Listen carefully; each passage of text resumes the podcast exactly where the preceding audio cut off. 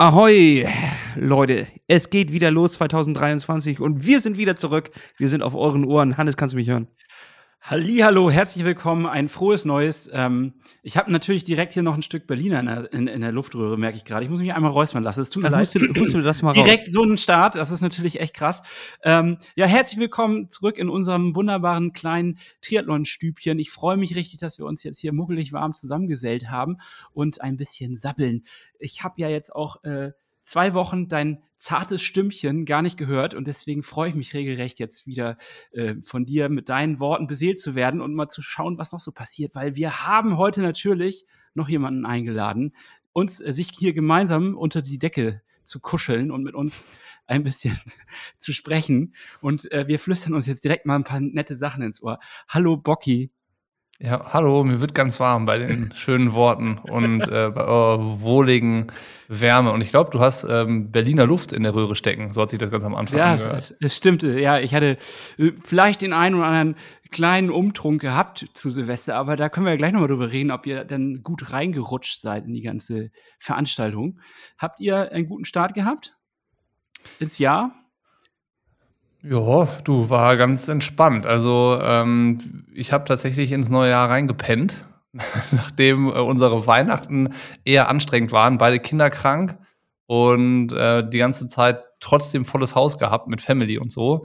Und äh, dann waren wir an Silvester irgendwie froh, dass äh, nichts verabredet war, keine Gäste mehr da waren und äh, ab so einen Tag vorher auch beide Kiddies wieder einigermaßen auf dem Dampfer waren und dann rechtzeitig ins Bett gegangen sind und rechtzeitig gepennt haben.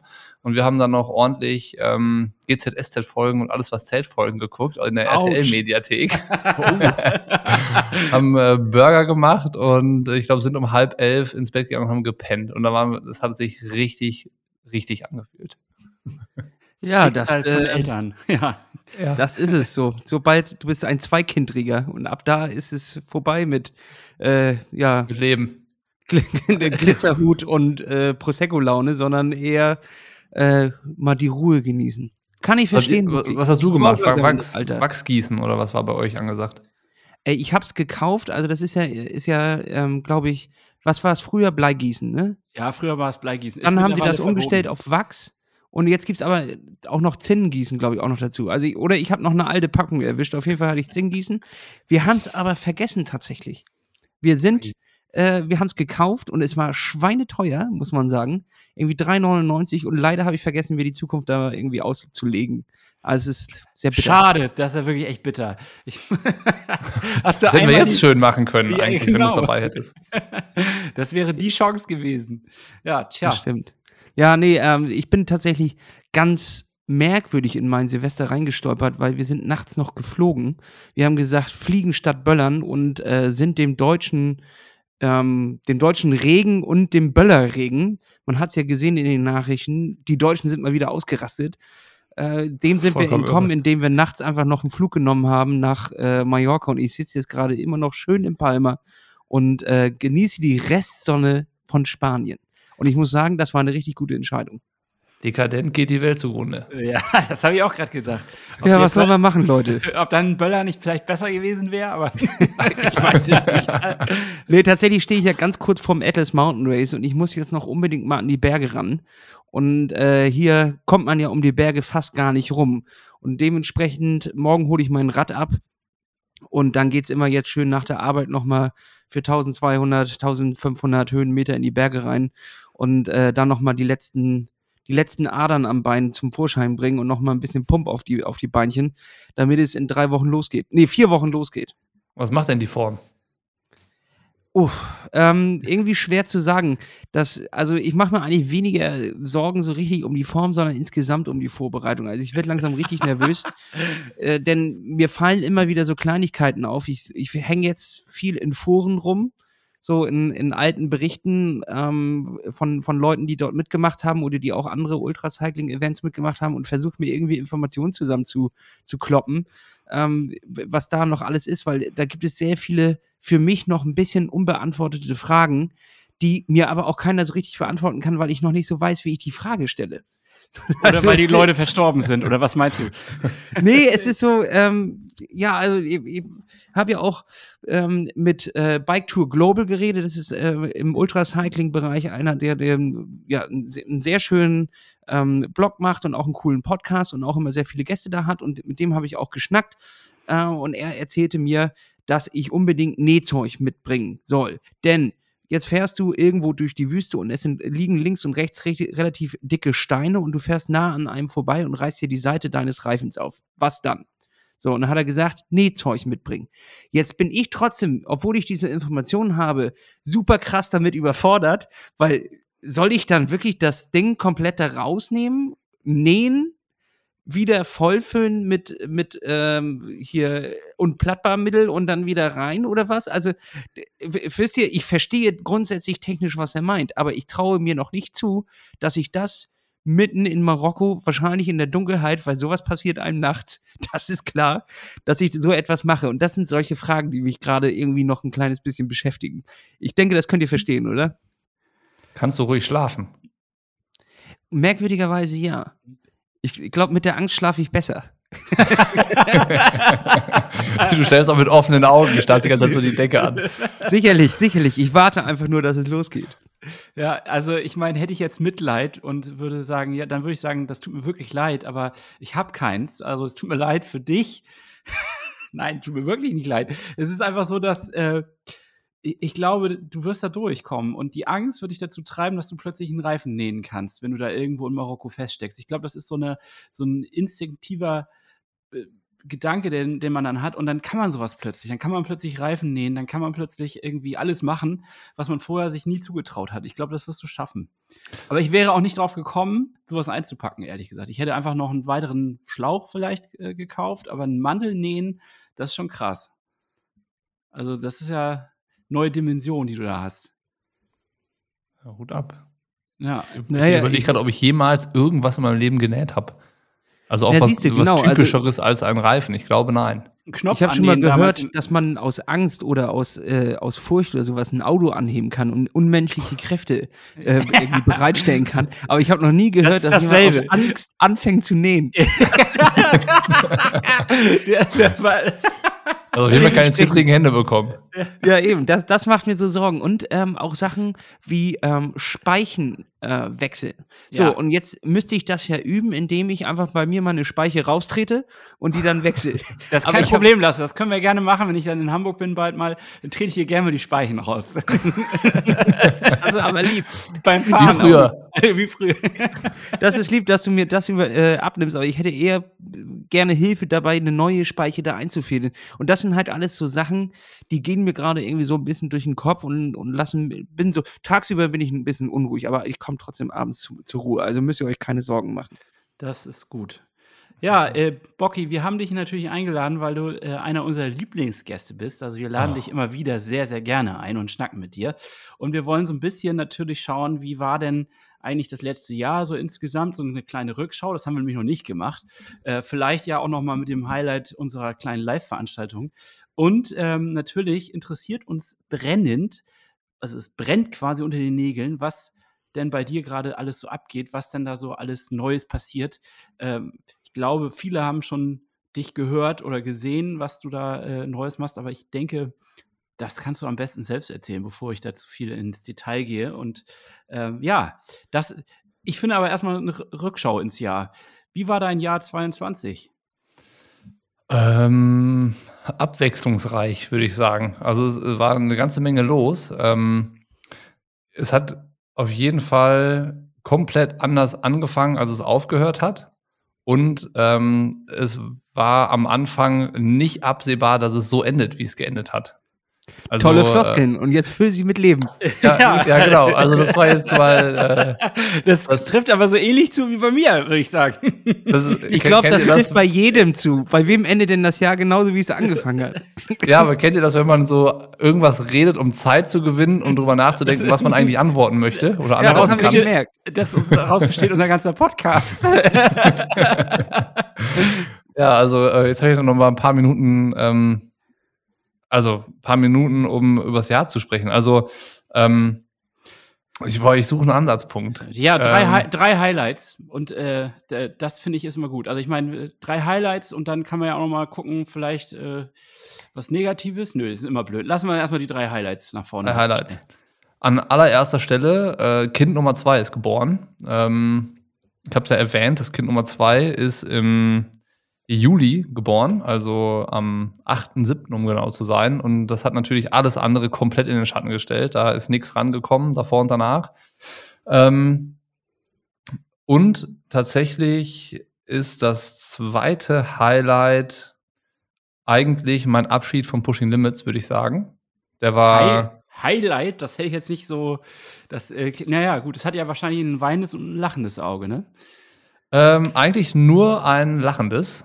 Also ich habe wirklich nur, äh, ich persönlich habe nur äh, gute Assoziationen mit meinem Ende und Abschied bei Pushing Limits. Also ich habe wirklich nur äh, Gutes, was ich damit, ähm, wenn ich an Pushing Limits denke und an den Abschied und das Ende, gibt es bei mir nur gute Erinnerungen an alles. So, von daher würde ich das mal als zweites Highlight äh, nehmen, weil es hätte natürlich auch anders enden können oder es hätte auch anders laufen können, glaube ich. Ähm, können wir vielleicht gleich noch so ein bisschen hier und da ausschmücken. Ich mache jetzt die Highlights erstmal kurz und knackig. Und äh, das dritte Highlight, äh, würde ich sagen, war der komplette Neustart, den ich hingelegt habe. Mit äh, selbstständig machen, dann äh, die ersten Projekte ansteuern, wie zum Beispiel die Tour, die wir gemacht haben, wo ihr dabei wart, in, an dem Abend in Hamburg und überhaupt ähm, eine Idee, die auf einem weißen Blatt Papier entstanden ist, äh, mit Leben zu füllen und zu sehen, dass die laufen lernt. Das war mein drittes Highlight. Auch in der Reihenfolge. Kind 1, Also, Pushing Limits. Abschied von Kind 2, pu- äh, nee, Kind 1, Pushing Limits. Oh, jetzt, jetzt, jetzt, jetzt fange ich an, mich zu verzetteln. Kind Unfair 1, gegenüber Kind 1. das, das, Kind 1, äh, also Highlight 1. Kind Nummer 2. So ist richtig. Highlight Nummer 2, Abschied von Pushing Limits und Highlight 3, der Neustart mit allen neuen Projekten und dem Triathlon-Studio. Könnt ihr, habt ihr auch eine Highlight-Liste? Jetzt versuche ich ganz schnell den Ball zu euch zu spielen, um äh, mich erstmal wieder zu beruhigen. Ja, jetzt wo Hannes schon da drum herumgekommen ist, zu erzählen, wie er in sein Silvester reingekommen ist, ähm, würde ich sagen, fängst du mal an mit deiner Highlight-Liste. Hast du sehr gut aufgepasst, muss ich sagen. Ja, nee, also ich ähm, kann beides gerne erzählen. Also erstmal zu meinem Silvester. Ich bin wirklich relativ entspannt reingekommen. Wir waren eingeladen bei Freunden und das ganz klassische Programm mit äh, Berliner und einem guten Essen. Und ähm, das Schöne war allerdings, dass äh, die Freunde von, das sind äh, vor- eher Freunde von meiner Freundin. Und ähm, äh, das heißt, die Gemeinde, die da zusammengekommen ist, oder die Gemeinschaft so rum, die Truppe, die da kam, die kannte ich fast alle gar nicht. Und das finde ich immer ganz schön, sowas nochmal zu erleben, weil ich sonst häufig in meiner, sagen wir mal, bekannten Suppe immer sitze. Also immer in dieser selben Blase. Und man hat natürlich auch immer ähnliche Gespräche. Und jetzt musste ich mich gezwungenermaßen auf ganz neue Sachen einlassen. Und man hat immer so ein paar Highlight-Bekanntschaften. Und das fand ich eigentlich, das war sehr, sehr schön. Und äh, natürlich wurde auch äh, gefeiert und getanzt. Und das war ein rundum ganz solides Silvester. Wobei ich auf Silvester auch so viel nicht gebe, ehrlich gesagt. So, das kurz dazu. Damit habe ich euch jetzt auch genug Zeit gegeben, vor allen Dingen dir, Lasse, um deine Jungs, ihr Highlights- sprecht ja gerade über eure Highlights. Ich muss mir eben neue Kopfhörer holen, weil meine AirPod-Akkus nicht geladen sind, aber äh, das soll, Kein euch, Problem. Ich, das ich, soll ich, euch nicht abhalten. Nein, es soll mich nicht abhalten, weiterzusprechen.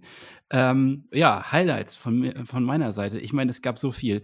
Ähm, das ist halt echt schwierig, das denn so richtig einzuteilen, weil ich glaube, so ein richtig, so ein Peak wie jetzt zum Beispiel Bocky den hatte mit dem Kind kriegen, hatte ich nicht.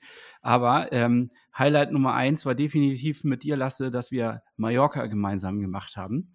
Äh, Highlight zwei ähm, war irgendwie ja, die Situation, dass ich Corona gekriegt habe und nicht an einem Triathlon teilnehmen konnte, aber dich supportet habe. Das war kein wirkliches Highlight, aber irgendwie ist mir das sehr, sehr doll in Erinnerung. Und ähm, ja klar, mein ähm, äh, die Tour de France, die Tour de France war tatsächlich für mich ein richtig gutes Highlight dieses Jahr. Das war, fand ich ziemlich geil. Also bei den Highlights gehst du gerade schon auf, die, auf den sportlichen Aspekt. Ja, ich, okay, persönlichen Aspekt. Ich bin, ähm, ich habe einen neuen, ich habe einen neuen Job angefangen. Ich habe, einen, äh, ja, was soll ich noch sagen? Ich habe einen Bus gekauft, bin umgezogen. Also ich meine, das sind drei große Dinge, die man sozusagen im Leben einfach mal so macht. Aber das ist jetzt nichts, was ich so sagen würde, was, äh, was ich hier in die Öffentlichkeit so tragen muss. okay, verstehe. Ja, dann bin ich wohl dran. Ähm, ich würde äh, an erster Stelle, ich habe äh, dieses Jahr geheiratet. Also, nee, jetzt ist es ja schon letztes Jahr. Schon ein alter verheirateter Mann. Also, das würde ich schon äh, auf, auf äh, Platz Nummer eins setzen. Ähm, dann bin ich umgezogen nach Hamburg, was einfach äh, eine äh, spontane Idee aus dem Nichts war. Ähm, was einfach dann alles hervorragend geklappt hat und da bin ich jetzt auch ganz glücklich. Dementsprechend würde ich das auch als Highlight ansetzen und tatsächlich war ich am Anfang des Jahres äh, zwei Monate arbeitstechnisch. Nicht, dass ihr hier wieder denkt, ich mache hier Highlife äh, auf Mallorca und ähm, war da ja auch mit Hannes dann noch im, im, Trainingslager. Also das waren schon so die, die Highlights des Jahres auf jeden Fall. Ja. War gut. War eigentlich ein solides Jahr, wenn man ehrlich ist. Auch wenn viel Scheiße passiert ist auf der Welt, war es grundsätzlich ein, äh, ein solides Ding. Absolut. Äh, ja, Bocky, erzähl mal, also wir, das letzte Mal, dass wir so professionell gesprochen haben, ähm, da war es noch so professionell, meine ich, also in dieser Podcast, in diesem Podcast-Format, da warst du noch nicht durch mit dem Thema Selbstständigkeit, sondern da standest du kurz davor. Und ähm, ja, erzähl mal zu, zu diesem Abschied, wie kam es dazu? Da hast du damals dich auch irgendwie noch nicht so richtig positionieren wollen. Vielleicht war das auch noch nicht alles eingetütet, das weiß ich nicht. Aber vielleicht magst du ja jetzt ein bisschen aus dem Nähkästchen plaudern. Also ich glaube, damals, als wir uns so darüber unterhalten haben, hätte ich auch gar nicht viel mehr erzählen können, weil es tatsächlich so äh, auch für mich selber noch in so einer Findungsphase war und ich ich habe schon gemerkt, es muss sich irgendwas tun und äh, dass es so nicht weitergeht. Das habe ich schon gefühlt, aber ich wusste halt auch noch nicht, ähm, ja, womit und was kann es sein und ähm, bedeutet das irgendwie eine Pushing, Pushing Limits Veränderung für mich oder bedeutet das äh, für mich den Abschied so? Also es waren so äh, eher noch viele Sachen, die mich so beschäftigt hatten und viele ähm, Optionen, über die ich mir Gedanken gemacht habe. Und am Ende glaube ich, war die Initiale da überhaupt mal drüber nachzudenken, ähm, dass ich so in den ersten Monaten von 2020 nicht mehr wusste oder mir ist nichts mehr eingefallen, was will ich als nächstes bei Pushing Limits machen. Wir, wir waren in diesem Project drinne, da hatten wir auch so ein bisschen drüber gesprochen, ne, über dieses Profi-Ding, da haben wir den Doppelpodcast mit Nick gemacht, wo er gerade im Trainingslager war. Und ähm, wir haben noch mal irgendwie so das Leben als Profis ausprobiert.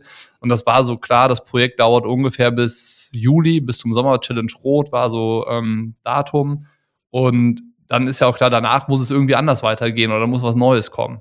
Und da ist mir nichts mehr eingefallen. Also ich wusste irgendwie nicht mehr, was kann das nächste Ding sein. Und davor war es eigentlich immer so, ähm, ich hatte immer zu viele, zu viele neue Ideen eigentlich. Und man musste dann eher schon aussortieren, das eine hinten anstellen und alles gleichzeitig ging auch nicht. Und ähm, da hatte ich halt gedacht, okay, das ist jetzt irgendwie komisch, dass mir da für das, was Pushing Limits ist oder geworden ist, nichts mehr einfällt. Also das war, glaube ich, so der erste Moment. Und dann kommt, glaube ich, dazu, was so nach und nach hochkam, dass ich mich ähm, so ein bisschen in der Rolle, wo ich da war oder was wir gemacht haben, mich selbst weniger gesehen habe und auch immer unwohler gefühlt habe. Also ähm, es ist so dieses ähm, Ding, dass Pushing Limits für mich halt auch Entertainment ist, also Unterhaltung und die Leute bei Laune halten und für Bespaßung sorgen und sowas. Und ich habe halt gemerkt, dass es mir schon zunehmend schwer gefallen ist, so diese, ähm, so dieses Lustigsein. Ich hatte halt das Gefühl, ich müsste auch lustig sein und das, äh, ich muss den nächsten Gag bringen und sowas. Und das ist mir irgendwie ein bisschen abhanden gekommen, aber das fand ich auch irgendwie überhaupt nicht schlimm. Also ich habe dann jetzt dem nicht nachgetrauert und dachte mir, was ist denn jetzt los?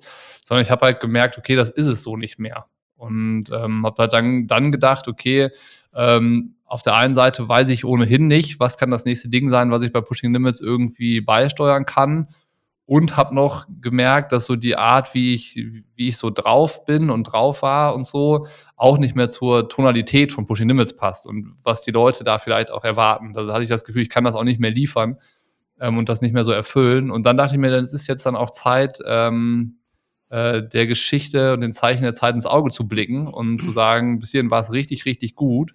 Und ähm, alles, was jetzt folgen würde, würde der Sache nicht mehr gerecht werden. Und ähm, habe mich dann dazu entschieden, äh, vom Bord zu gehen. So, das war halt irgendwie so eine ganz freie Entscheidungsfindung. Und glaube ich, deswegen ähm, hat die auch ein bisschen gedauert, aber sich am Ende auch so gut angefühlt. Das war natürlich jetzt eine unfassbar einwandfreie Antwort. Also da muss man sagen, das ist ja wirklich wie vom Blatt abgelesen, wie von einem Politiker heruntergearbeitet, von deinem, von deinem Team für dich ausgearbeitet. Eine astreine äh, Antwort. Jetzt wollen wir natürlich wissen, Bocky, gab es Streit, weil dir nichts mehr einfiel für Pushing Limits? Habt Äh, ihr euch gestritten innerhalb des Teams? Nee, nee, also es war wie in einer richtig guten Beziehung. Also, ähm, dass wir, also gestritten oder Streit oder Stress gab es nie. Also, ähm, ich glaube, wir hatten äh, hier und da auch mal so unsere kleineren Reibereien. Also mit wir meine ich jetzt Nick und ich. Also ich glaube, das war vor allen Dingen dann in der, in der Zeit, wo das, das, dieses Projekt so ein bisschen Fahrt aufgenommen hat ähm, und wo ich halt gemerkt habe, äh, ich nehme die Sache doch sehr ernst. Also ich bin dann schon irgendwie eher so ein perfektionistischer Typ äh, in, bei den Sachen, die ich mache und ähm, habe mich da bestimmt auch so ein bisschen dran, äh, ver dran verzettelt an dieser ganzen Geschichte. Und ähm, da war ich dann teilweise einfach so angespannt, dass das, glaube ich, zu der eigentlich äh, lässigen Stimmung, die so zwischen Nick und mir immer da war, nicht mehr so ganz gepasst hat. Und da gab es dann ähm, vielleicht mal so ein bisschen, äh, nennen wir es mal, dickerere Luft, aber äh, überhaupt nie Streit oder größere Geschichten oder sowas. Also äh, bei weitem nicht. Und ähm, Gab es Sprachnachrichten, die man jetzt so später in so einer Dokumentation über euch im, im späteren Leben noch so, so hervorzieht, wo es dann so Screenshots von euren Sprachnachrichten gibt? Nee, äh, keine Sprachnachrichten, keine, ähm, äh, keine Ausflüchte oder Flüche bei WhatsApp in irgendwelchen Chats oder so. Ähm, gar nichts. Also es war dann ähm, eher mal so das ein oder andere Telefonat oder Gespräch, wo wir dann aber auch zusammen an einem Tisch saßen, äh, was man vielleicht mit, hätte mitschneiden müssen. Ähm, aber auch das war immer irgendwie ähm, immer echt irgendwie fair und offen und rechtzeitig, hatte ich das Gefühl. Ähm, ich glaube, das hat auch dazu geführt, dass es halt äh, bei einem neutralen Verhältnis geblieben ist, so, ne? Also jetzt nicht, ähm, dass es dann im Schlechten aus, auseinandergegangen ist oder so und dass der eine dem anderen nichts mehr gönnt und man jetzt irgendwie hinter den Kulissen gegeneinander arbeitet oder so. Ähm, so überhaupt nicht, ähm, sondern dadurch, dass wir immer äh, rechtzeitig und offen miteinander umgegangen sind und fair bei allen Dingen waren, hat das, glaube ich, dann auch am Ende noch gut gepasst. Also natürlich ist es jetzt so, früher hatten wir jeden Tag Kontakt, Nick und ich. Wir sprechen hier wie so über so eine, wie so eine alte Beziehung. Ja, Ähm, Das ist herrlich, ich liebe es gerade. Ich will noch mehr Gossip hören. Und da hatten wir jeden, natürlich jeden Tag Kontakt, was, äh, was an Pushing Limits lag und an den Sachen, die wir da gemacht haben. Und äh, natürlich haben wir jetzt nicht mehr jeden Tag Kontakt. Aber ähm, das heißt Fehlt nicht, dir dass das? es. Bitte? Bocky, fehlt dir das? Willst du vielleicht Nick hier einfach auf Band mal eine kleine Nachricht hinterlassen? Vielleicht ruft er dich dann mal wieder an. Ja, wir haben erst letzte Woche oder vor zwei Wochen wieder telefoniert. Also da ist schon noch Kontakt da. Was ich aber tatsächlich merke, ist, ähm, dass mir hier und da schon so ein bisschen Austausch einfach fehlt. Also jetzt ähm, vollkommen losgelöst von, von der Person Nick oder irgendwie sowas, aber nennen wir es mal einfach irgendwie eine Art Sparringspartner zu haben, wo du dich nochmal rückversichern kannst. Ist das jetzt gerade, was ich mache, das Richtige und gibt es noch irgendwie eine zweite Meinung dazu? Ähm, das wäre ab und zu cool und äh, das wäre auch cool, wenn das jemand wäre, der so allumfassend Einblick hat und dem man nicht immer erstmal drei Stunden erklären muss, worum es eigentlich geht, bis er verstanden hat, was jetzt auch Sache ist. Ähm, aber das ist es so eigentlich. Aber ich glaube, ähm, ja, so Nico und ich hatten eine richtig geile Zeit. Also das war wirklich, äh, das war ein wilder Ritt mit, mit mehr Höhepunkten als Tiefpunkten. Und ähm, unterm Strich ist das auch, glaube ich, gut, dass es da geendet hat, wo es geendet ist. So. Und ähm, am Ende wäre es, glaube ich, eher zu Unzufriedenheit dann, dann gekippt, wenn, wenn wir es irgendwie ähm, am Laufen gehalten hätten. Was aber ja an mir liegt. Ne? Also wie gesagt, ich hätte mir einen Zacken, ich hätte mir einen Zacken aus der Krone brechen müssen, dafür Pushing Limits weiterzumachen. So ist es. Ja. Und manchmal ist es so, dann ist es wie so mit so einer Beziehung, dass man dann ähm, vernünftig Abschied nehmen muss, um auch Freunde zu bleiben und irgendwie positiv nebeneinander her zu koexistieren. Mhm. Und äh, ich, so fühlt sich das gerade an, wie du das erzählst, dass ihr auf jeden Fall äh, sauber einen Schnitt gemacht habt und sauber euch getrennt habt und nicht irgendwie das nachher noch in einen Rosenkrieg, in eine Schlammschlacht umgeschlagen ist. Nee, um ähm, Gottes Willen. Aber warte, ich will aber, noch eine Frage, genau ja. da passt das nämlich ziemlich gut rein. Macht es ähm, gerne. Ich, bevor, wir wollen ja auch nicht zu lange über die Vergangenheit reden, sondern auch über, über die Zukunft. Aber trotzdem hat ein Hörer von uns, wir haben ja bei Instagram rumgefragt, ob ihr Fragen an Bocky habt. Und da hat er eine ganz interessante Frage gehabt, und zwar, gibt es noch ein Bild von Nick bei dir im, im Haus? Also, dass du da jedenfalls noch ein Bild von ihm hast und dich manchmal so an die guten Zeiten erinnerst. Und da dachte ich mir vielleicht, ja, das ist, eine, das ist eigentlich eine gute Frage. Gibt es noch Bild oder vielleicht sogar im Portemonnaie? Am Schlüsselanhänger. ja. Und wenn nicht, dann schenken wir dir sowas. Das ist jetzt schon mal versprochen. Ja, dann äh, müsst ihr mir das gerne schenken, in jeglicher Variante. Also, ähm, ja, klar, habe ich durch Instagram gescrollt, äh, über das Pushing Limits Profil äh, irgendwie nochmal, um mir auch so da die alten Posts nochmal anzugucken, so aus den, vor allen Dingen ähm, aus dem vorletzten Jahr, 2021, mit den ganzen äh, Reisen, die wir zu den Rennen gemacht haben, mit diesen Race-Movies und sowas. Da habe ich mir schon nochmal so die ein oder anderen Posts angeguckt und äh, Bilder und so. Ähm, klar, was einfach geile Erinnerungen sind, so, ne? Und da ist ja Instagram dann auch cool, weil es dann ja schon fast wie so ein kleines Fotoalbum ist.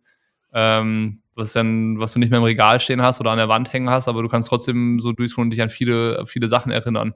Und ähm, das, hab, das mache ich nicht täglich, das mache ich nicht wöchentlich, aber ich habe es äh, sicherlich in den letzten ähm, ja, drei Monaten, wo das jetzt schon so ist, wie es ist, auf jeden Fall gemacht, klar. Musstest du denn auch so richtig wie bei einer Beziehung ähm, Trauerarbeit leisten, also so aktiv? Also ich äh, kenne das jetzt nur von anderen Projekten, wo, wo, wo wir sehr viel Energie reingesteckt haben, ähm, was aufgebaut haben und wenn man sich dann trennen muss von diesem Projekt, dann ist das ja innerlich manchmal äh, schon härter, als man das nach außen hinzugibt und muss dann doch ein bisschen Trauerarbeit leisten. Hast du solche Momente gehabt? Warte, warte, jetzt bevor du antwortest, Nick, jetzt will ich erstmal von Hannes wissen, was, äh, Bocky, wo, wo, äh, Bocky, oh, sorry, wo, äh, wo du das hattest.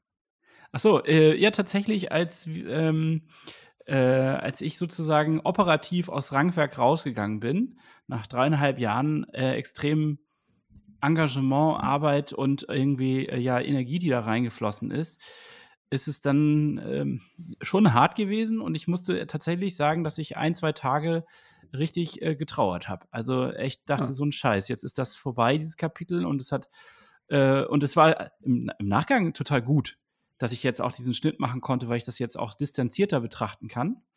Ähm, und, und irgendwo, ja, ähm, ja, Guck mal, das ist bei mir damals gar nicht angekommen. Ich dachte immer, du wärst nur glücklich.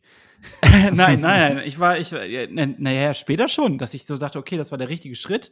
Ich konnte mich aus dieser Verantwortung lösen, aber ähm, heißt nicht, dass, dass ich dann in dem Moment sofort äh, glücklich war, sondern es hat echt ein bisschen gedauert. Okay, sorry, Bocky, das muss ich nur einmal noch wissen. Ja, verstehe ich äh, gut, was du meinst. Also, ähm, ich war also ich versuche gerade mal zusammenzubekommen, es war ja nicht das, äh, das Ende war ja nicht mein offizieller Abschied von Pushing Limits. Da waren wir ja uns irgendwie hinter den Kulissen, Nick und ich, schon längst einig, es war alles besprochen. Und ähm, das hat ja, das war ja so ein, ähm, wir haben das kommuniziert, dann gab es noch ein paar letzte Wochen und das war so, okay, dann kommt auch noch der Tag, wo wir den letzten gemeinsamen Podcast aufnehmen und sowas. Das hatte ja so eine, ähm, so ein, so so es war befristet sagen wir es mal so. Und ich erinnere mich aber dran, dass das Gespräch und das Telefonat, wo ich Nick angerufen habe, um ihm zu sagen, so, du, pass mal auf, ich, ähm, ich möchte mich da verändern und ich, das heißt, ich höre bei Pushing Limits auf, das war schon richtig schwierig. Also da musste ich mich äh, echt zwei, dreimal zusammenreißen, um endlich auf Anrufen zu klicken und hatte mir auch sehr, sehr genau gesagt, was ich sage, damit es am Ende so ankommt bei Nick, wie es ankommen sollte. Ähm, und das war, das war schwierig. So. Und da habe ich dann danach auch zwei, dreimal durchgeschnauft, dass es so endlich raus war. Weil auch da bin ich mir ja nicht in dem Telefonat darüber klar geworden, sondern ähm, in den Wochen davor, wo ich mir Gedanken dazu gemacht habe, also was ist jetzt los und was will ich eigentlich und so weiter und so fort. Und als ich das für mich klar hatte, musst du ja dann irgendwann dann mitteilen, okay, pass auf, das heißt, ich bin da raus. So, das ist halt, wie du, wie du es ja schon gesagt hast, eine Beziehung zu beenden. So, und ähm, das, waren schon, das war schon so ein Moment, wo ich mich daran gef erinnert gefühlt habe, wie es halt damals war, mit irgendwie der ersten und zweiten Freundin äh, Schluss zu machen. So, ich kann ja sagen, ich, zum Glück hatte ich die Erfahrung, weil ich damals auch Schluss gemacht habe. Äh, waren auch, sind auch keine schönen Erfahrungen, aber ähm, wie gesagt, daran habe ich mich erinnert gefühlt. Das war so ein, so ein Moment, wo du mit dem Kloß im Hals so ein Gespräch führst, weil das ist ja keine, keine reine Arbeitsbeziehung. Ne? Ich meine, äh, wir waren, wir kannten uns davor, dann waren wir Kumpels und dann wächst natürlich auch in so einer Zeit zusammen, wo, wo du echt viel gemeinsam irgendwie auch durchmachst. Und ähm, dann zu sagen, ah, sorry, das ist es nicht mehr für mich, ähm, ist halt schwierig so. Aber dass ich dann danach irgendwie noch da so, so dran hing oder so nicht. Also ich hatte mich dann schon echt relativ schnell losgesagt von der ganzen Geschichte und habe dann aber gemerkt, als ich jetzt dann im Oktober wirklich endgültig raus war und dann halt auch so, dass alles äh, sich dem sich selbst überlassen habe, also dann quasi Nick gesagt hat, so jetzt bin ich raus, jetzt ist es komplett deins, war ich natürlich auch gespannt, was passiert jetzt und was kommt und wohin geht die Reise und wie sieht's dann aus und wie verändert sich die Sprache und die Darstellung und so.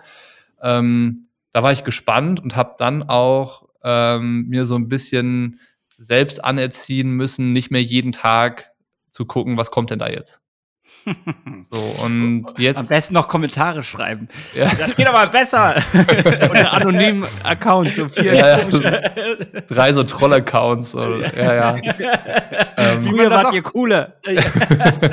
Wie man das auch mit seiner damaligen Beziehung gemacht hat. Psychisch, psychisch fertig.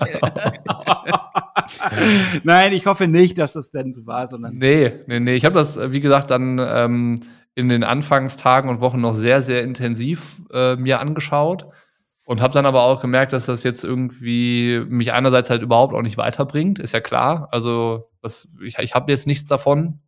Ähm, und äh, dass es mir irgendwie jetzt auch nicht sonderlich gut tut, noch so da ein Auge drauf zu haben, sondern dann halt auch zu sagen, okay, das, das ist jetzt das und ich mache jetzt meins und das sind jetzt zwei unterschiedliche Dinge und ich habe mit Pushing Limits nichts mehr zu tun und ähm, ja, mach jetzt, äh, konzentriere dich auf dich und guck die Sachen, äh, dass du die richtig machst und sowas.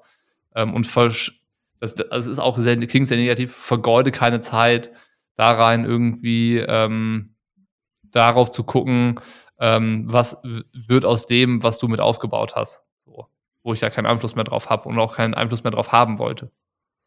Also ich würde sagen, wenn jemand von außen drauf guckt, und nicht weiß, ob es um eine, eine Arbeit geht oder um eine Beziehung, dann ist das hier erstklassige Trauerarbeit gewesen. Also würde ich schon sagen, dass, dass äh, die Frage damit beantwortet ist, dass, ähm, dass du dich selber zwingen musst, nicht mehr die, die Profile zu stalken, dass du dich selber dazu bringen musst, äh, damit abzuschließen und so. Das sind, glaube ich, diese Stufen der, der Trauerbewältigung und der, der Verabschiedung einer Beziehung. Ich würde sagen, das kann man schon sagen. Ähm, musst du denn selber zugeben, dass du danach es nochmal bereut hast, dass du gesagt hast, verdammt, was habe ich denn da gemacht? Nee.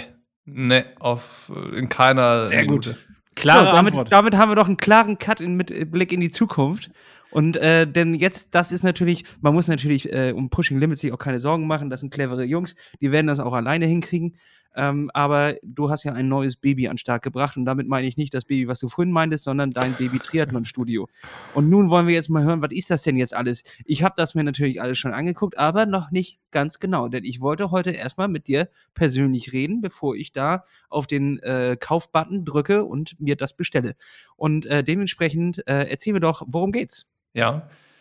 Also das Triathlon Studio ist eigentlich ähm, nicht zu verstehen als eine neue Triathlon-Plattform oder sowas, sondern das ist eigentlich nur so mein, mein Dach, unter dem produziere ich jetzt äh, Inhalte aus der Triathlon-Welt. So, und ähm, dazu gehören einzelne eigenständige Projekte, unter anderem ein Podcast, der ist immer schön freundlich, äh, ein Printmagazin, das heißt Kuko, also Kuko ist hawaiianisch und heißt Leidenschaft.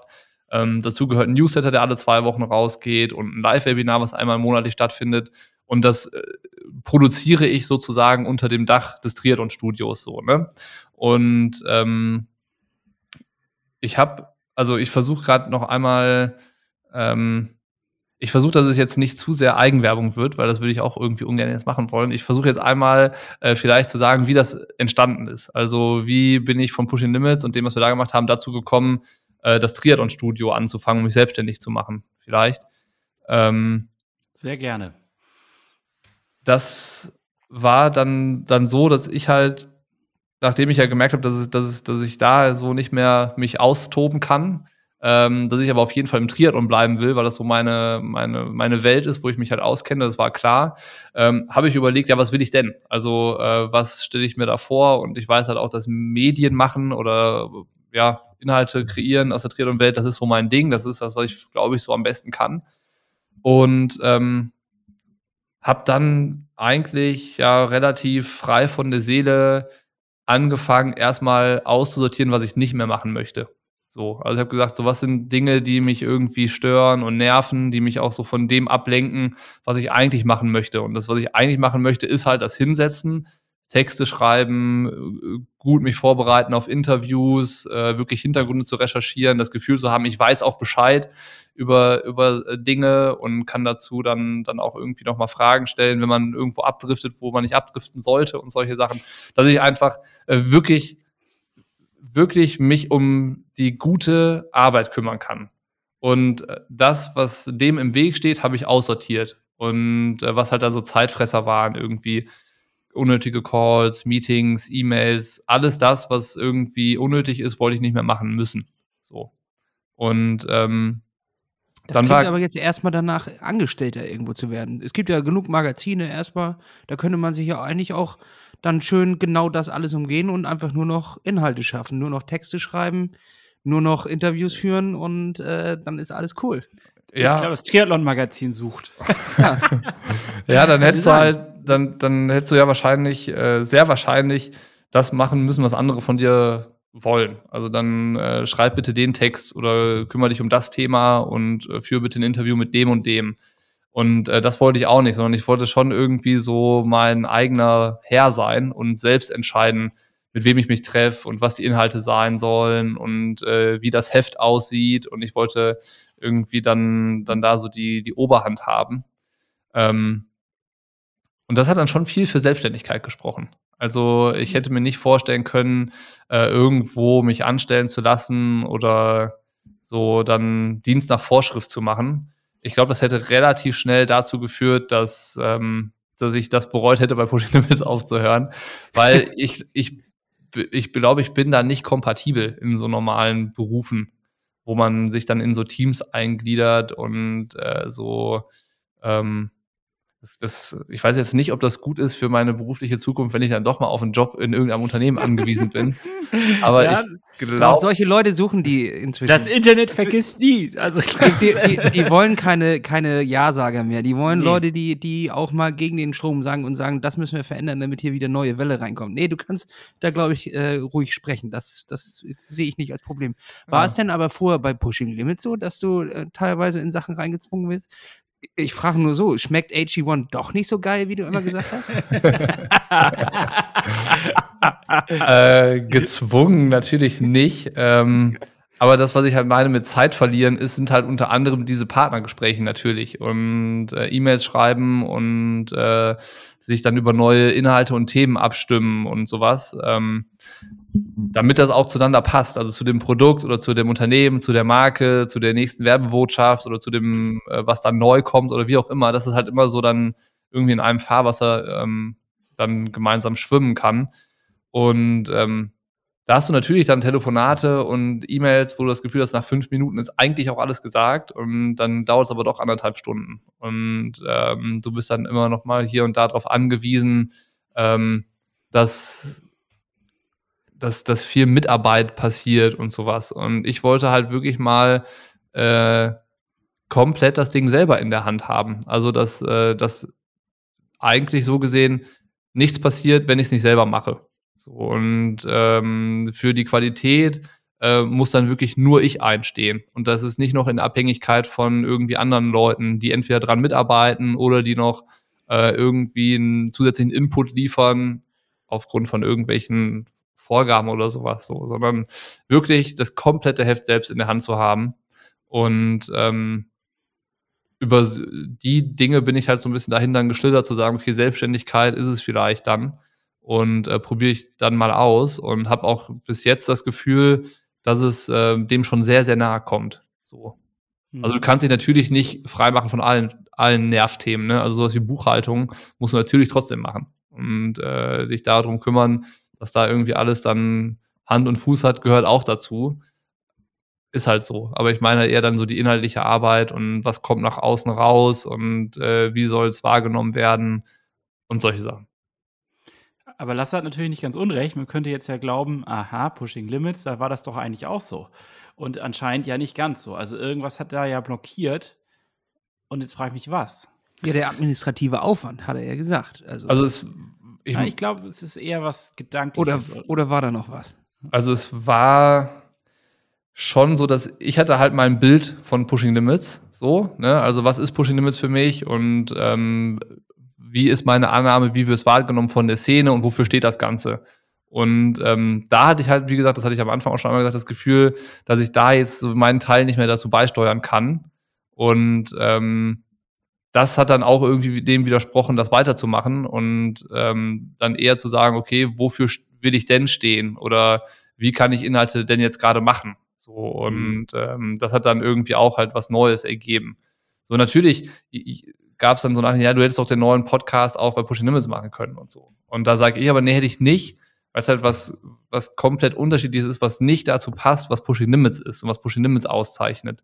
Und ähm, das wäre dann, das, das hätte dann irgendwie, wäre das, äh, wäre der Sand dann im Getriebe gewesen so. Und äh, ich wollte halt wirklich was Neues machen und was auch dazu kommt, ist, dass Pushing Limits war ja nie meins. So, Pushing Limits war nie von mir selber aufgebaut. Das war am Ende, muss man, wenn man es ganz nüchtern betrachtet, habe ich mich Ende 2017 in ein, in ein Boot gesetzt, das es schon gab, und das wurde zu Wasser gelassen von Jan Peiniger damals. So, den Blog, den gab es ja da schon anderthalb Jahre, als ich dazu gekommen bin. Der, klar war das was anderes und thematisch noch nicht so vielfältig aufgestellt. Und ähm, dann kamen da bestimmt viele neue Dinge dazu und dann hat das auch Fahrt aufgenommen. Aber erstmal war das nichts, wo ich das Gefühl hatte, ich habe das selbst geschafft. So, und ähm, irgendwie war es dann so, dass ich dachte, es wäre doch cool, wirklich mal zu sehen, was kann ich denn auch aus eigener Kraft bewegen. So, was ist denn, wenn ich äh, die Sachen wirklich mal so mache, wie ich es mir vorstelle? So, wirklich nach meinem Gusto. Und ähm, funktioniert das auch? Also ist dann vielleicht so ein bisschen, ähm, sich dann nochmal ein bisschen Selbstbestätigung abzuholen und äh, nochmal von vorne anzufangen, wenn man so will. Ähm, aber das merke ich jetzt schon, dass das richtig gut, gut tut, wenn du siehst, du kommst mit einer eigenen Idee um die Ecke, wo keine anderen Gedanken mit reingeflossen sind. Und das nehmen die Leute an und schicken dir positives Feedback dazu. Das ist schon, das hat nochmal eine andere Qualität auf jeden Fall, als sich irgendwie äh, da mit, mit Pushing Limits, wo bestimmt sehr viel von mir reingeflossen ist und viel mein, meine Handschrift drauf war in der Zeit, ähm, was aber gefühlt nie meins war. Ich finde, ähm, jetzt von außen, kannst du mich gerne korrigieren, ob, äh, ob ich es richtig wahrnehme, aber von außen wirkt es so, als wenn du jetzt ein Porträt der Szene malst. Und vorher war es eher ein äh, integriertes System, also wo ihr Teil einer Szene seid, einer Co Community. Ist das, nehme ich das richtig wahr? Ja, ist ein ganz, ganz schönes Bild. Also ich glaube schon, dass ich Pushing Limits vorher als die Triathlon-Szene gesehen habe. So ein bisschen. Also so Pushing Limits ist die Spiegel, das Spiegelbild der Triathlon-Szene. So war es für mich ein bisschen. Und ähm, jetzt versuche ich eigentlich gar nicht in die Triathlon-Szene reinzugehen oder ich versuche gar nicht Teil der Triathlon-Szene zu sein. Also natürlich ähm, beschäftige ich mich mit Triathlon und die Gäste und die Themen, die ich habe, kommen aus dem Triathlon. Aber ich setze mich da nicht mehr so rein. Ist das, äh, ist das äh, verständlich? Sondern auch die, die Themen und so, die ich habe, die sind alle nicht zeitaktuell. So, und die sind, die sind alle aufgehangen am Sport, aber ähm, haben eigentlich jetzt nicht mehr so, die kannst du dir, die hättest du vor drei Jahren dir anhören können, die Podcasts und die Texte lesen äh, die dann im Kuko-Heft stehen. Das könntest du aber auch erst in drei Jahren machen. Also so, so sind eigentlich da die Themen. Und das Einzige, was so eine gewisse zeitaktuelle Komponente hat, ist der Newsletter, weil Newsletter sollte halt irgendwie ein bisschen Aktualität liefern. Ähm, das ist das Einzige. So der Rest ist so ähm, ähm, nicht mehr nicht mehr so Szene und auch so dieses Ding, ähm, was nicht mehr dabei ist, ist so dieses Community. Weißt du, vorher mhm. Pushing Limits hat ja schon gelebt durch die Community und durch die Aktionen, die da stattgefunden haben und so dieses, dieses Ding. Und ähm, Jetzt ist es schon irgendwie noch mal was anderes, weil es diese Plattform nicht mehr gibt. Also so dieses, diesen einen zentralen Ort, wo man äh, zusammen seinen Triathlon-Fanatismus ausleben kann und zelebriert, äh, den habe ich ja nicht mehr und den will ich auch gar nicht mehr schaffen, sondern ich will halt ähm, gute Arbeit liefern und gute Inhalte, die irgendwie einen Mehrwert für diejenigen äh, parat haben, die sich damit beschäftigen. Und sie sich die Zeit nehmen, den Podcast zu hören und die Texte zu lesen und sowas. Und ähm, dann gehört das hoffentlich zu deren Triathlon-Leben dazu, aber ist nichts mehr, wo sie das dann ausleben können. So, das war Pushing Limits, aber Pushing Limits hat das irgendwie gebo geboten, ne? eine hohe Interaktion, gemeinsam in, äh, zu diskutieren, Meinungen hin und her zu schießen und das hat davon auch gelebt.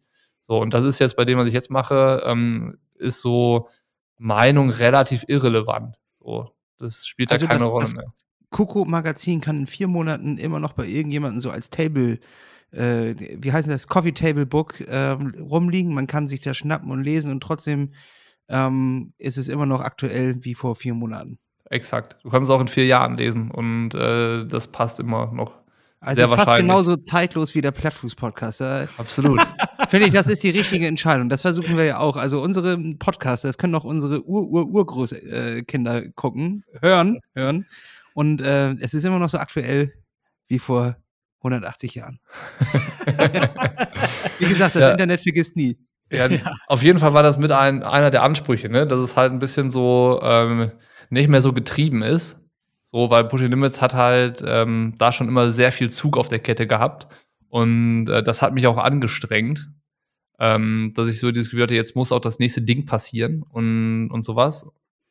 Und jetzt ist es halt eher, ähm, ja, dieses, dieses Porträtmalen, äh, was, ähm, was Hannes da meinte, das bringt, das zeichnet das gibt das, glaube ich, ganz gut wieder. Also ähm, es ist viel ruhiger, ähm, es ist viel weniger und ähm, ich glaube trotzdem, dass die Leute, die sich damit beschäftigen, sich da dann logischerweise auch bewusster dazu entscheiden müssen, das zu konsumieren, weil es halt in Abo-Modellen funktioniert. Und die Leute zahlen einen monatlichen Beitrag dafür, dass sie das konsumieren können. Und äh, logischerweise ist ja das, wofür du Geld ausgibst, dir dann auch immer ähm, dann halt auch was wert. Und natürlich zahlst du nicht Geld und lässt es dann versieden, sondern im besten Falle zahlst du das Geld, weil du dich damit beschäftigen willst und befassen willst und sowas.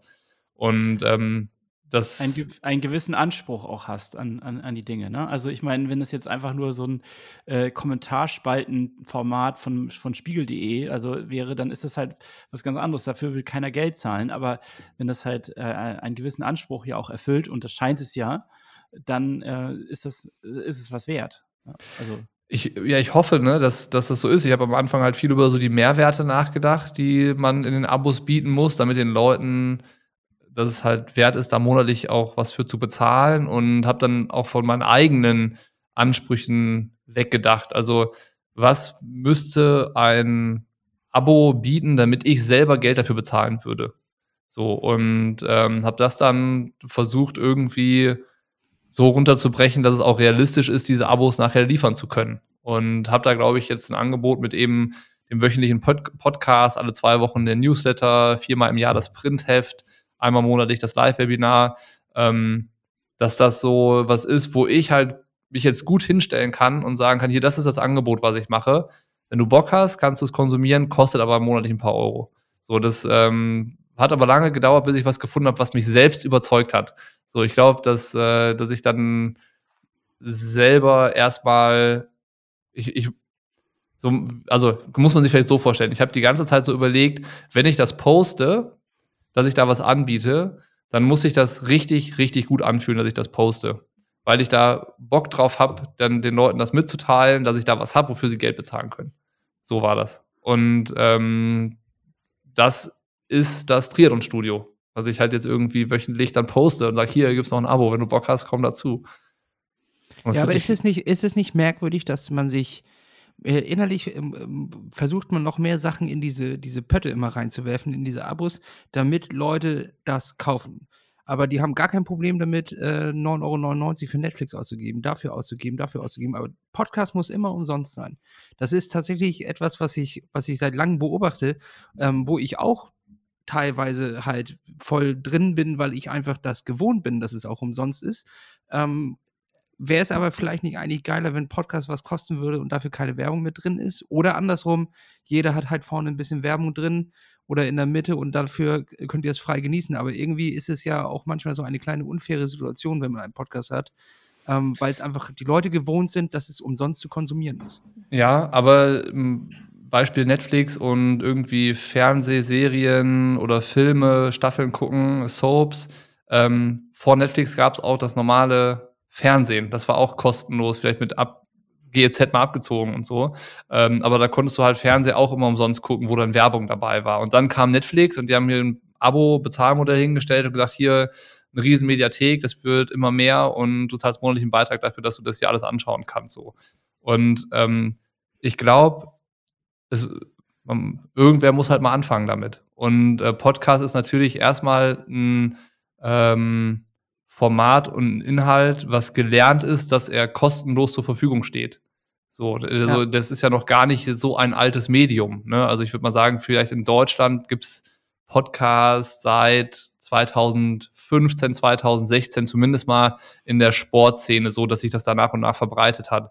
Guck mal, das sind sechs Jahre. So, und ähm, dann.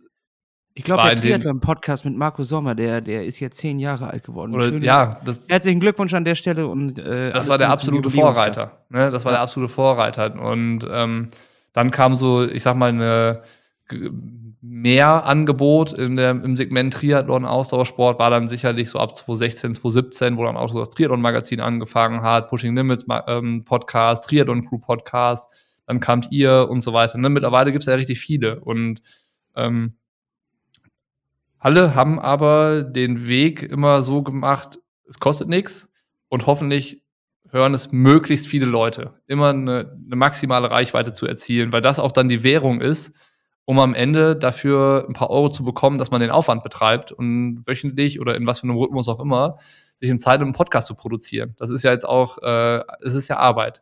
Und ist ja klar. Und es interessiert niemand, mit dem du darüber redest, ähm, was der Inhalt oder wie gut dein Podcast ist. Jede Firma, jeder Ansprechpartner sagt immer erstmal, wie viele Hörer habt ihr? Das ist Frage Nummer eins. Genau. Ja, es geht immer noch um die Reichweite, nicht um die, um die Qualität des Inhalts. Genau. Also wir können euch jetzt schon mal sagen, so genau kann man das eigentlich gar nicht wissen, äh, weil jede Plattform das anders misst. Exakt. Ich bin, da, ich bin da auf den Spuren. Ich bin da schon drin in den Insights und versuche das, den Algorithmus noch ein kleines bisschen besser zu verstehen, weil äh, das kann nicht sein, was teilweise dort zusammengerechnet wird. Ja, es und, ist äh, äh undurchschaubar, wie Podcast-Statistiken ja, entstehen. Wirklich schwierig. Ja. Und ja, jedenfalls ist das ja eigentlich ähm, dann schade, wenn wenn es eigentlich nur darum geht, eine maximale Reichweite zu erzielen, egal wie, egal was du machst.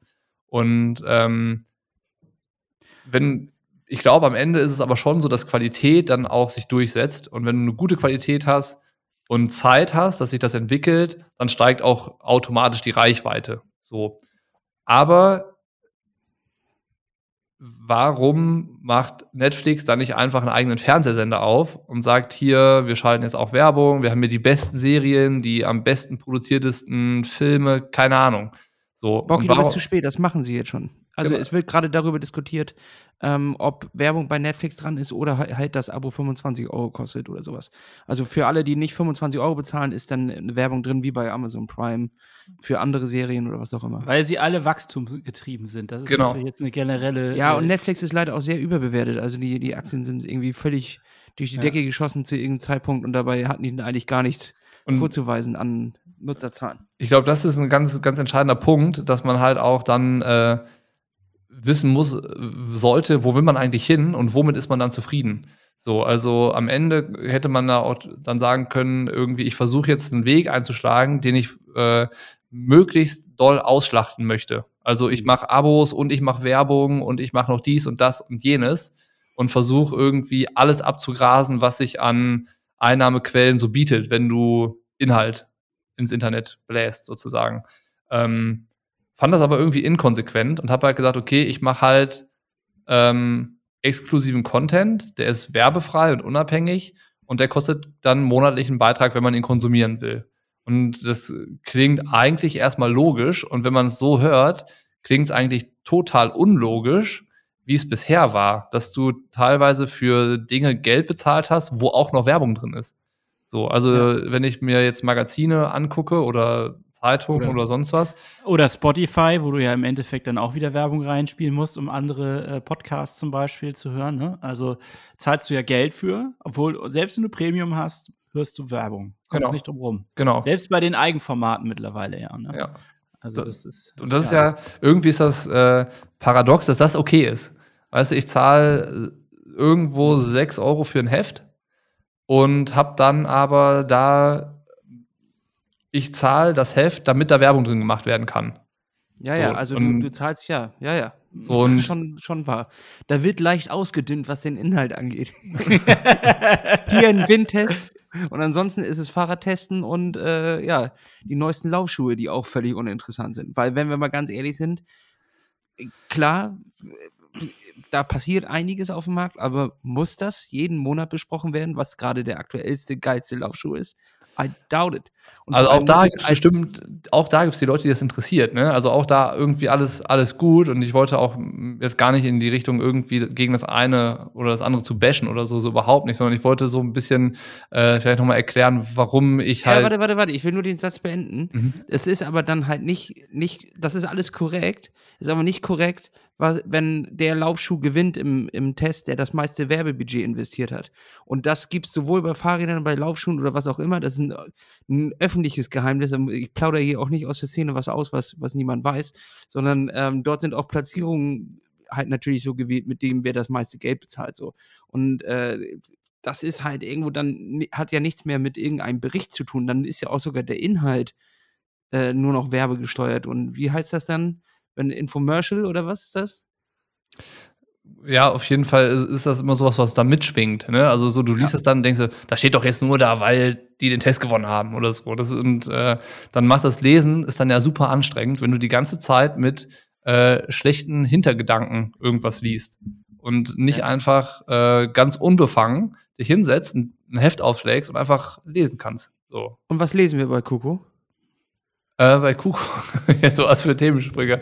Ja, äh, hau raus. Also, Jetzt ähm, haben wir ja gerade die eine Seite beleuchtet. Wir wollen sie nicht bewerten als besser oder was auch immer. Ich will das auch nicht immer, dass das irgendwie so schlecht ist oder was auch immer. Ich, ich weiß, wie man da draußen fighten muss, um irgendwie, ähm, das hat ja auch immer was mit Herzblut und mit seinem Format und man hat sich dafür entschieden. Und jetzt ähm, heißt es, das auch irgendwie am Leben zu halten und mit Leben zu füllen. Und dafür muss man hier und da mal Abstriche machen. Das ist ganz häufig so. Und ich will das auch gar nicht irgendwie bewerten. Ich wollte es nur quasi, quasi aufweisen. Und jetzt würde ich gerne wissen, wie, wie, was man bei dir im, im Magazin findet. Ja, also vielleicht noch zwei, drei Sätze dazu. Ich glaube, es kommt einfach nur darauf an, für was für einen Weg du dich entscheidest. Und dann ist es, ist es auch okay, den zu gehen.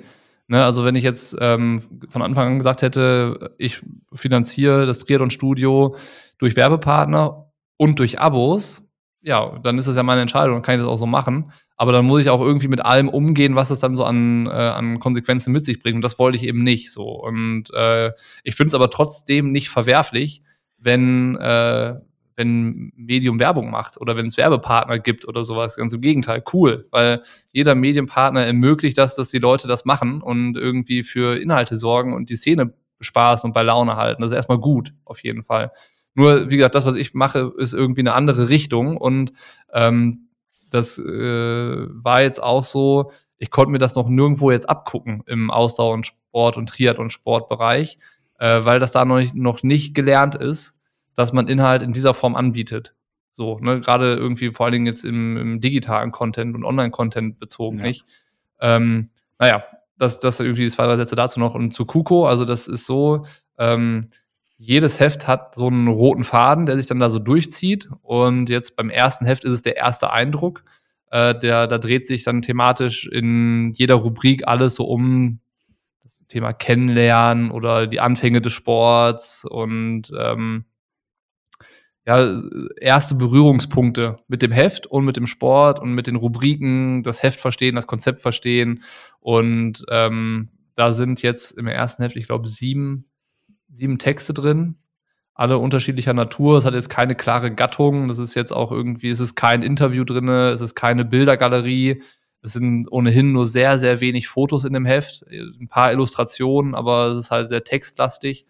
Ähm, es ist relativ aufwendig gestaltet worden von ähm, einem Grafikbüro, die eigentlich so aus der Kunst und Literatur kommen und Kulturthemen behandeln, die so für Museen und Künstler arbeiten. Ähm, und dementsprechend sieht das Heft jetzt, wenn du es in anschaust, auch nicht aus wie ein Magazin. Also du findest da jetzt irgendwie einen ganz anderen Satz und äh, sieht wirklich anders aus schon. Und ähm, die, das nächste Thema ist dann ähm, Psychologie und die mentale Komponente vom Triathlon-Sport, von Heft Nummer zwei, dass sich dann wieder so als roter Faden durch die einzelnen Rubriken zieht und äh, die dann äh, das Ganze irgendwie so nach, nach außen äh, ja, mit, mit Inhalten füllen. Eine Frage habe ich jetzt, die ist etwas provozierend vielleicht auch auf den Punkt. Aber könnte es sein, dass das Thema Triathlon irgendwann auserzählt ist? Die Frage habe ich mir nämlich selber schon mal gestellt und jetzt stelle ich sie dir, weil du jetzt ein Heft produzierst und weiter reingehst in das Thema. 100 Prozent ist das Thema irgendwann aus, auserzählt. Also auch im Triathlon ist irgendwann mal alles gesagt, glaube ich. Ne? Also klar hast du so die, die Dinge, die immer passieren, wo es was zu erzählen gibt. Wettkämpfe, irgendwelche aktuellen Ereignisse, neue Produkte und so. Ähm, aber sonst so die offensichtlichen Dinge liegen äh, da auf der Hand, wenn, äh, das ist jetzt äh, das, wo, wo ich mir dann viele Gedanken dazu mache, ähm, man einfach mal versucht, nochmal ein bisschen tiefer zu graben und zu überlegen, ja, welche Aspekte sind denn noch nicht aufgetaucht? Also klar, auch die sind irgendwann erzählt, aber Stand jetzt sage ich, dass es Aspekte gibt, die im Triathlon halt noch keine Rolle gespielt haben in den Medien oder in den, in den Formaten, die es so gibt, die so existieren. Und ähm, das ist dann so immer der Ansatzpunkt, den ich versuche zu finden. So. Und aber klar ist das äh, Kuko-Heft jetzt nicht dazu ausgelegt, dass das die nächsten 25 Jahre da ist und ähm, dann irgendwann mal äh, auch die. Wer weiß, wer weiß, Bocky. Vielleicht ist es ja eine Instanz, die sich entwickelt und du bist das neue Netflix irgendwann, nur halt äh, für Triathlon. Also ich, was, was ich spannend finden würde, ähm, das hat jetzt aber nichts mit meinen Inhalten zu tun, das ist eher so, ein, so eine Art Grundgedanke. Was ich spannend finden würde, ist, wenn ähm, ich nach einem Jahr sehe, okay, die Leute verstehen das Abo-Modell und die Leute sehen, dass, dass, es was, dass es okay ist, für Content Geld zu bezahlen und dass man es dann schafft, dass ähm, das Angebot in den Abo-Modellen wächst, ohne dass der Preis höher wird, sondern die Leute zahlen weiterhin die Beträge, die sie jetzt bezahlen. Dafür gibt es aber weitere Podcasts meinetwegen oder noch ein zweites Newsletter-Format oder äh, es kommt noch ein Video-Channel irgendwie dazu, wo du exklusive Reportagen bekommst, die dann nur da erscheinen. Und auch das ist dann alles finanziert durch die Abonnenten, komplett unabhängig von Werbepartnern. Und die Leute, die dafür arbeiten und den Content erstellen, werden fair bezahlt. So, weißt du, aber dafür muss erstmal so ein erster Schritt ja passieren, um auch so ein bisschen abzuklopfen, gibt es überhaupt die Bereitschaft und haben die Leute Bock da drauf und verstehen die das, dass es sich lohnt für Content, ähm, Geld zu bezahlen. So, und wenn das erste Learning da ist und wenn man sieht, okay, ähm, da sind jetzt im, nach, nach, weiß ich nicht, fünf Wochen 500 Leute, dann gibt es auch innerhalb von einem Jahr bestimmt nochmal 500 Leute, die man findet. Und vielleicht findet man innerhalb von zwei Jahren dann 2000 Leute, die das lernen, weißt du? Und äh, wenn ich glaube, dass das nämlich die Zukunft von ähm, Medien und dann auch den Triathlon-Medien ist oder den Ausdauersportmedien sein kann. Und ähm, da denke ich eher, dass das vielleicht die Zukunft davon sein kann. Und dass es dann so zum Beispiel das Kuko-Heft zwei, drei Jahre braucht. Und das kann dann aber abgelöst werden durch irgendwie ein neues Format, was man dann anbietet. Ja. Ich finde, äh, das ist, das klingt alles logisch. Ähm, und, und grundsätzlich sehe ich das als, als wichtigen Punkt, auch dass Medien dadurch, dass sie wieder ein bisschen mehr Wertschätzung bekommen und man dafür halt auch was bezahlt, sei es auch nur ein ganz kleiner Betrag und sie dadurch auch anders und nachhaltiger konsumiert, ähm, dass dadurch auch vielleicht die Inhalte wieder ein kleines bisschen besser werden könnten. Denn das größte Problem, also ich habe überhaupt gar kein Problem mit Werbung, vielleicht müssen wir das noch einmal ein kleines bisschen aufdecken. Ich finde nämlich eigentlich ganz oft geiler, als das, wenn 400 Leute ähm, 1 Euro geben, finde ich es geiler, wenn einer, der Reiche ist, 400 Euro gibt, damit alle anderen das umsonst hören können. Mhm. So, und dafür steht vorne aber sein Name. So habe ich das eigentlich immer gesehen und finde das eigentlich auch ganz sinnvoll, ähm, das irgendwie so ja, zu verarbeiten und zu sagen, ey, pass mal auf, ähm, sagen wir, also es muss ja jetzt nicht äh, BP Oil sein, so. Das ist, das ist dann moralisch verwerflich, aber wenn das jetzt, Hannes, wir können jetzt ja einfach mal einen Partner von uns nehmen, hier zum Beispiel Curex, der kennen wir den, den Geschäftsführer gut, wir waren oft bei denen, haben mit dem viel geschnackt, der hat uns wirklich da in seine Welt reingeholt und hat uns davon überzeugt, dass es ein geiles Produkt ist. So, und äh, dann machen wir seinen Namen schöne Grüße Björn vorne quasi an die Folge ran und er zahlt 200 Euro dafür, dass diese Folge ausgestrahlt wird und dass wir das produzieren können. Dann finde ich, ist das genauso, als hätte man ein Abo-Modell, wo 10, Euro, äh, 10 Leute 20 Euro bezahlen oder 20 Leute 10 Euro bezahlen. Das ist irgendwie nicht so da, das große Ding. Ähm, ich glaube, da kann man auch, ein, auch einen Weg dazwischen gehen. Was ich einfach nur immer richtig nervig finde, ist, ist, wenn Inhalt komplett auf Werbung ausgelegt ist. Und das sieht man jetzt ganz oft bei YouTube.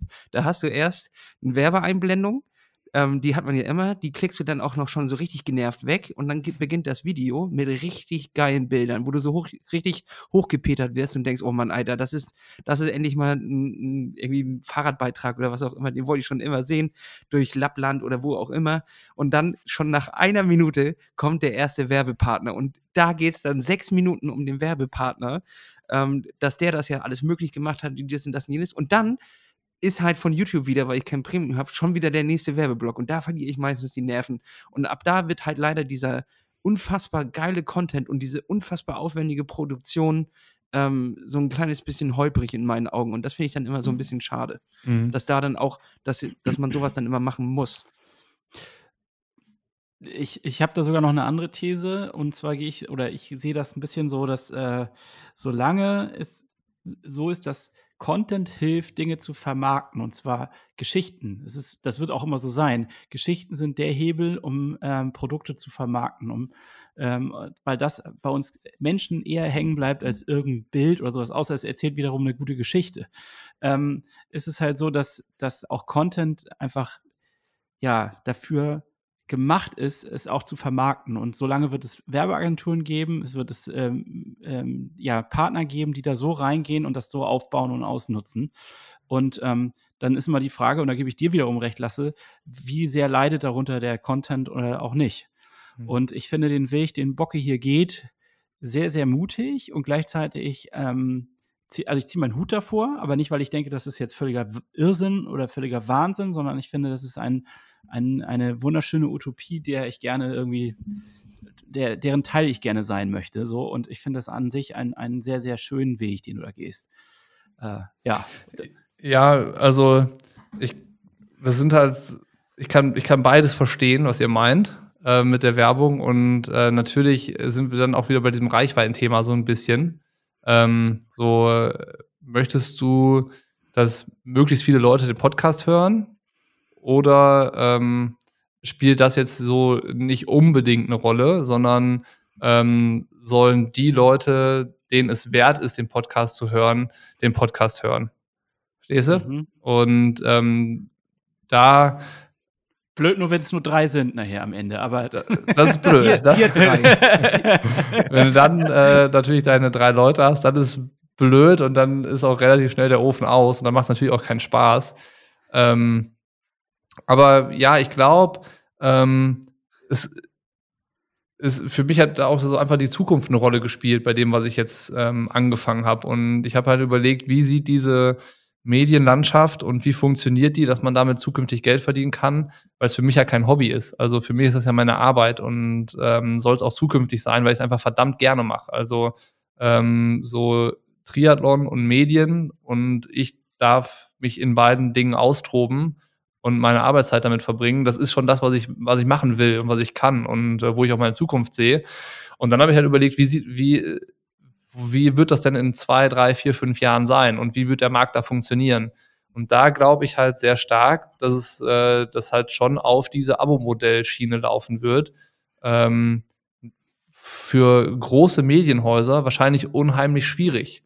in der Sparte vielleicht noch ein bisschen einfacher als jetzt mal irgendwie bei Gesellschaft und Nachrichten, bei so irgendwie einer kompletten Breite, wenn, wenn du das Thema nicht ganz so klar abgrenzen kannst, aber jetzt in der Nische, wie zum Beispiel Triathlon, ähm, vielleicht noch einfacher, aber für jetzt äh, mich als erstmal ein Mann-Unternehmen glaube ich schon äh, der zukunftsweisendste Weg, um mich halt auch unabhängig von ähm, Werbepartnern zu machen. Weißt du, dann äh, da nicht irgendwie das Gefühl zu haben, ich hänge da an dem Tropf und wenn der Partner nicht mehr weitermacht, dann muss ich mir wieder Sorgen machen, sondern halt was aufzubauen, was äh, qualitativ Hand und Fuß hat, ähm, weil ich irgendwie viel Arbeit und Herzblut reinstecke und da gute Arbeit machen will, was sich dadurch dann etabliert und was dadurch mehr Leute anzieht, weil sich dann vielleicht auch verbreitet und rumspricht, dass es äh, sich lohnt, da den Podcast anzuhören oder die Dinge zu lesen, das Heft zu Hause zu haben, weil es auch schön aussieht und sich gut anfasst und weil es auch noch Spaß macht zu lesen. Ähm, und das, äh, wenn das funktioniert, dass das auf Abo-Modellen fußt, ist das, glaube ich, die Zukunft für mich als Medienschaffender im Triathlonsport, als unabhängiger Medienschaffender so. Weil am, am Ende äh, wäre es sonst auch irgendwie eine Vermarktung von mir. So, weißt du, und das will ich nicht. Ich will äh, da weder meinen Inhalt noch mich als Person irgendwie noch vermarkten an Unternehmen. Und ich äh, muss sagen, ich gucke gerade so ein bisschen auf die Uhr. Wir haben unsere Zeit locker geknackt, aber das äh, mache ich sehr gerne, dass wir, oder wir, ich finde, wir, wir lassen dann diesem Raum auch für dieses Thema sehr viel, weil es einfach ein sehr schönes Thema ist. Aber ich denke, wir haben es jetzt rund gekriegt mit diesem Wort die Zukunft. Denn äh, ich wünsche dir, und ich denke, da spreche ich für Lasse mit, ich wünsche dir oder wir wünschen dir für die Zukunft alles Gute sehr, sehr viel Erfolg und Leute, es lohnt sich, checkt es aus, geht auf das Abo-Modell, guckt euch an, was es da so gibt. Wenn ihr euch noch nicht ganz sicher seid, geht mal bei Instagram, bei Bocky auf den Kanal und äh, seht an, was für tolle Inhalte es sind. Ähm, ich bin auf jeden Fall schon angefixt und äh, möchte mich an der Stelle bedanken für dieses tolle Gespräch und wünsche, wie gesagt, alles Gute. Vielen Dank, vielen Dank, dass ich äh, wieder eingeladen wurde und äh, ich freue mich auf alle gemeinsamen Vorhaben von uns dreien. Ah, da hast du ja gerade jetzt schon eine kleine Katze aus dem Sack gelassen. lassen wir sie nur so weit aus dem Sack oder lassen wir sie schon mal rausgucken? Nee, nee, wir lassen sie nur so weit aus. Wir lassen, wir lassen okay. den Schwanz aus dem Sack gucken. Okay, dann, dann, dann haben wir auch einen Folgentitel. dann haben wir auch einen Folgentitel und damit ähm, schließen wir die Folge ab. Herzlichen Dank, Bocky. Ähm, guckt bei uns in die Show Notes, da findet ihr alle nötigen Links. Dort findet ihr auch den Link zu äh, unserer Homepage und zu unserer Plattform. Lasst uns ein kleines Herzchen bei unserem äh, Podcast da, dann wissen wir, ihr habt ihn gehört. Wir freuen uns. Schreibt uns eure Meinung bei Instagram und ab dafür, Leute. Ähm, Bocky, wir sehen uns. Klaps auf den Sattel. Tschüss. Klaps, klaps. Eine Klaps auf den Sattel Produktion.